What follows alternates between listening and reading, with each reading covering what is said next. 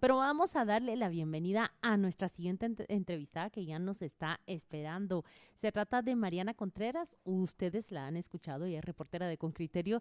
Y esta vez escucharemos una nota que nos trae. Dice las mentiras y las verdades sobre el voto nulo. Vamos a escuchar la nota que nos preparó y luego la vamos a entrevistar para que ella misma nos cuente en el camino para elaborar esa nota. Eh, ¿Qué fue descubriendo? ¿Cómo nos creemos tan fáciles las mentiras acaso? ¿O cómo vamos generando ideas que parecen muy lógicas, pero que al final son falsedades? Escuchemos la nota y luego conversamos contigo, Mariana. Reportera con criterio. La ley electoral y de partidos políticos fue reformada en 2016 y uno de los elementos novedosos fue el voto nulo. A partir de las elecciones de 2019, el voto nulo es válido y puede provocar la repetición del proceso electoral. Aquí te presentamos 10 mentiras y verdades sobre cómo funciona el voto nulo. Primero, el voto nulo y el voto en blanco son lo mismo. Falso. Según el artículo 237 de la ley electoral, toda señal dentro de la papeleta que no sea una X a favor de un candidato será considerada como voto nulo. Dejar la papeleta en blanco no se toma en cuenta para el conteo oficial, pero tampoco es voto nulo. Segundo, el voto nulo influye en las elecciones verdadero, pero poco probable. En Guatemala es difícil que ocurra, por el porcentaje que requiere. Hugo Nodales, politólogo, considera que se debe a nuestro sistema político, en donde actualmente hay 30 partidos políticos para elegir y más de 75 comités cívicos. En un contexto también en donde en las corporaciones municipales, si bien la elección es fuertemente mayoritaria, eh, generalmente hay una oportunidad para que uno o, dos partidos eh, de oposición, digamos, tengan algún asiento en el Consejo Municipal, eh, es muy, muy difícil pensar que alguien va a querer eh, votar nulo eh, conscientemente, digamos.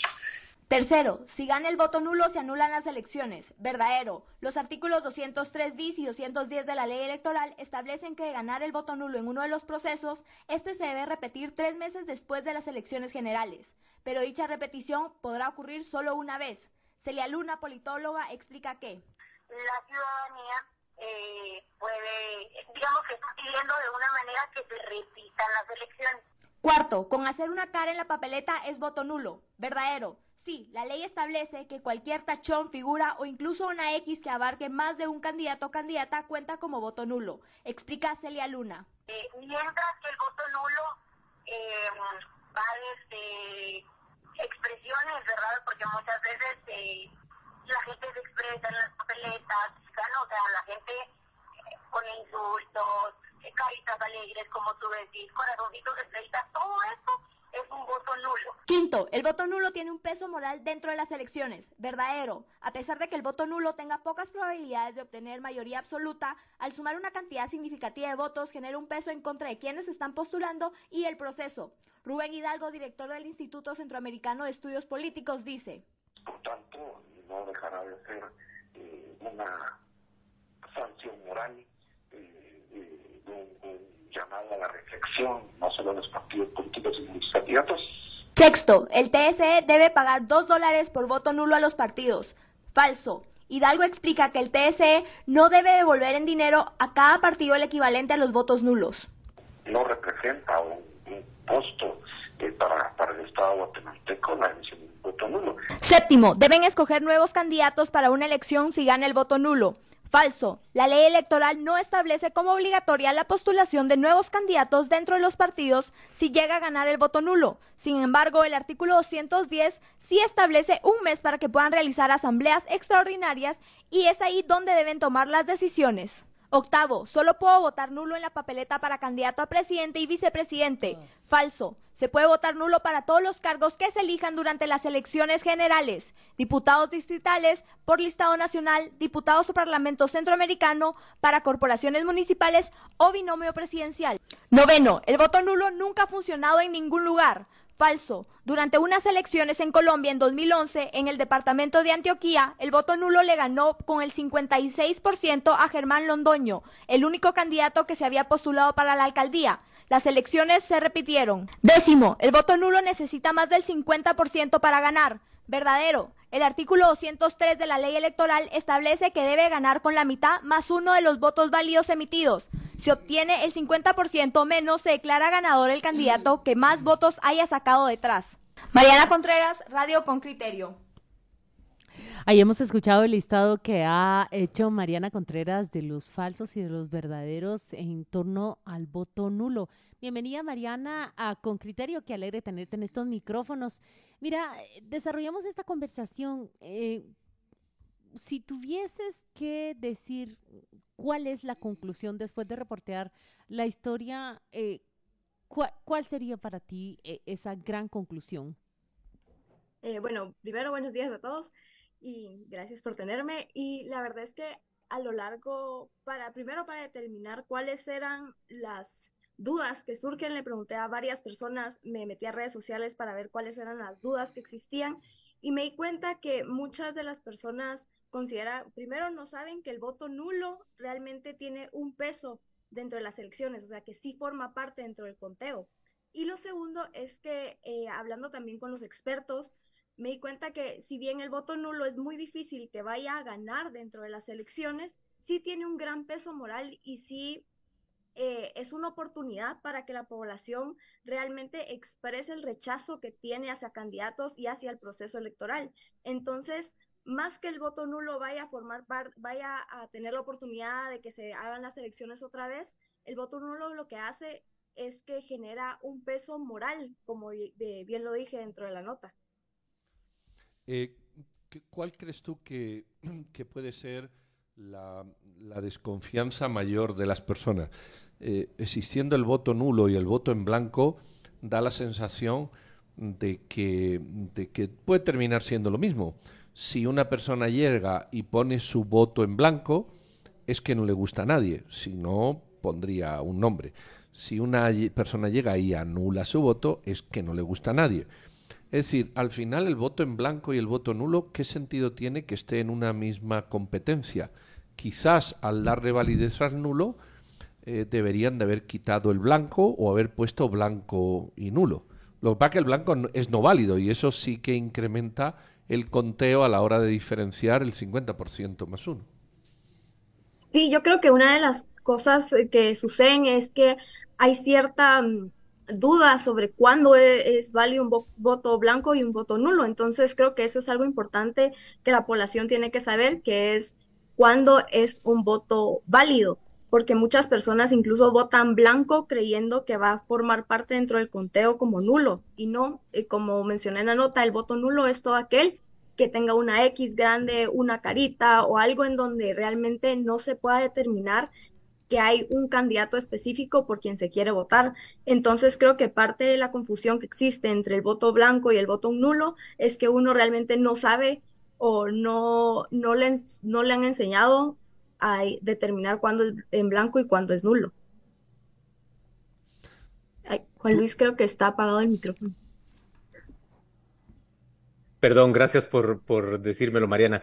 Yo, yo creo que también es relevante que em, evaluemos históricamente cuál ha sido el voto nulo. Es decir, cuando el voto nulo no tenía ninguna, ningún significado político, ¿cuáles eran esas cifras de voto nulo que se daban simplemente por impericia del votante, porque su rayita se salía del cuadro que le tocaba marcar o porque marcaba dos candidatos al mismo tiempo?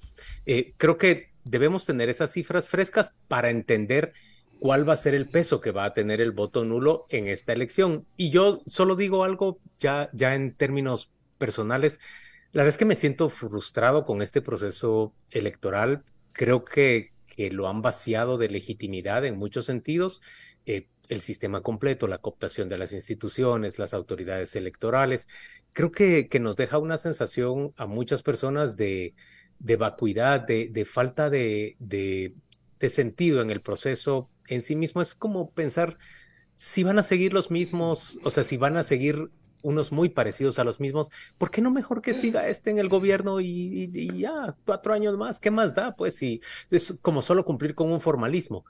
Pero al mismo tiempo pienso que el voto nulo difícilmente va a expresar esa sensación que yo tengo y creo que mi ausencia del proceso electoral tampoco lo va a expresar de la manera más, más apropiada. Me temo que no encuentro formas eh, correctas o, determinadas de expresar esto que siento respecto al, al, proceso electoral y me pregunto si hay muchas o pocas personas más en la misma situación que yo.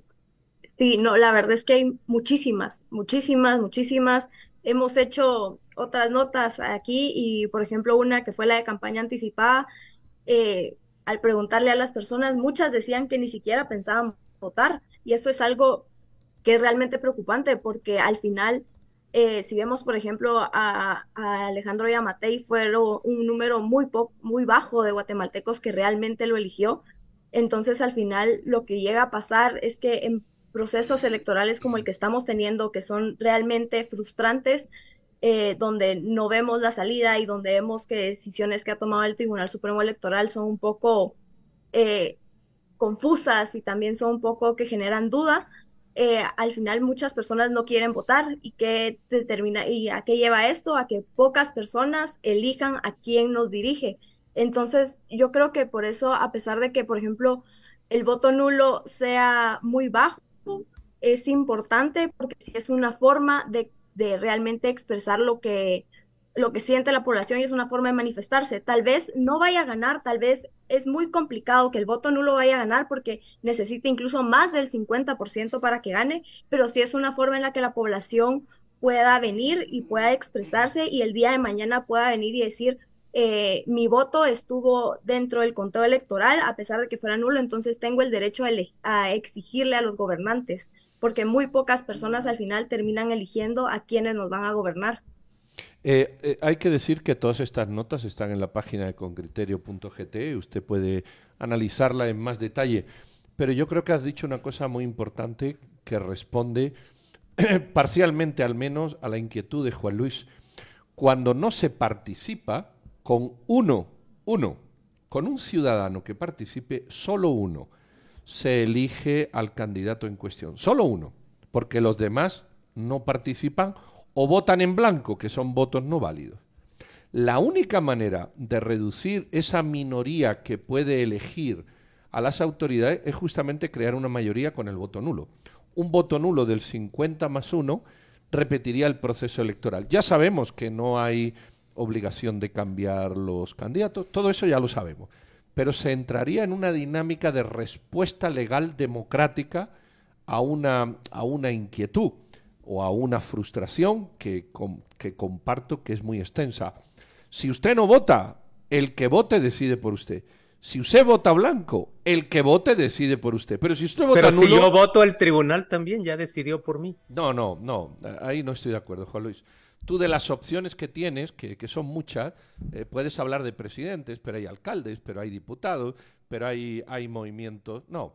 Eh, eh, y si no te gusta ninguna de esas, porque ya el tribunal, como tú dices, ha decidido por ti, pues vota nulo, vota nulo, manifiéstate y cambia desde la norma democrática. Y legítimo un sistema que me excluye. No, no lo legítima, sino que, que sencillamente estás diciendo que no estás de acuerdo de una manera clara, no estoy de acuerdo con lo que el sistema me ha mostrado de candidato. Es todo lo contrario, no legitima, sino justamente manifiesta, porque si no, con una persona que vote Juan Luis, solo con una, elige la autoridad. Yo no sé si, si los oyentes terminan de diferenciar esta trascendencia que tiene la no participación, el voto blanco o el voto nulo del que poco. Pero si la autoridad ya está electa también. Mariana, el, ¿se pueden hacer con tus entrevistados, con las organizaciones que están monitoreando estas elecciones, eh, ¿se pueden hacer acaso previsiones de cuántas personas están bien enteradas, lo suficientemente enteradas del voto blanco? No existe una campaña educativa ni formativa sobre el mismo. ¿Acaso indagaste o cuál es la percepción y, la, la intuición que tienen? Eh, pues eh, saliendo a las calles me he dado cuenta que en general en el proceso electoral hay muy poca información y eso es algo que es importante tomar en cuenta para continuar trabajando en los próximos meses. Y es que en general en elecciones no hay mucha conocimiento sobre qué está pasando o sobre qué está qué, va a suceder en estos eh, procesos electorales. Y mucho menos lo hay sobre qué es el voto en blanco y qué es el voto nulo. Porque primero muchas personas ya se resignaron a querer votar. Entonces, creo que es importante y es algo que hemos estado viendo en cuanto a monitoreo en persona, eh, en calle y monitoreo en redes sociales y demás, es que las personas primero no quieren votar y segundo, es importante entonces eh, educar sobre cómo va a ser este proceso electoral, qué se va a hacer y una de las cosas es el voto, la diferencia entre el voto en blanco y el voto, en nulo, eh, voto nulo, porque el voto nulo sí tiene un peso y muchas personas no lo saben, que el, eh, muchas dejan el, la papeleta en blanco creyendo que ya mi voto es anulado, pero no, el voto nulo sí tiene un peso mientras que el voto en blanco no lo tiene y esto es algo que muchas personas no lo saben. Pues muchas gracias a Mariana Contreras. Sabemos que seguiremos escuchando de tus notas durante este proceso electoral. Nos despedimos de ti, que tengas un buen lunes. Gracias, adiós a todos, feliz lunes. Chao. Fabulosa 889 está presentando con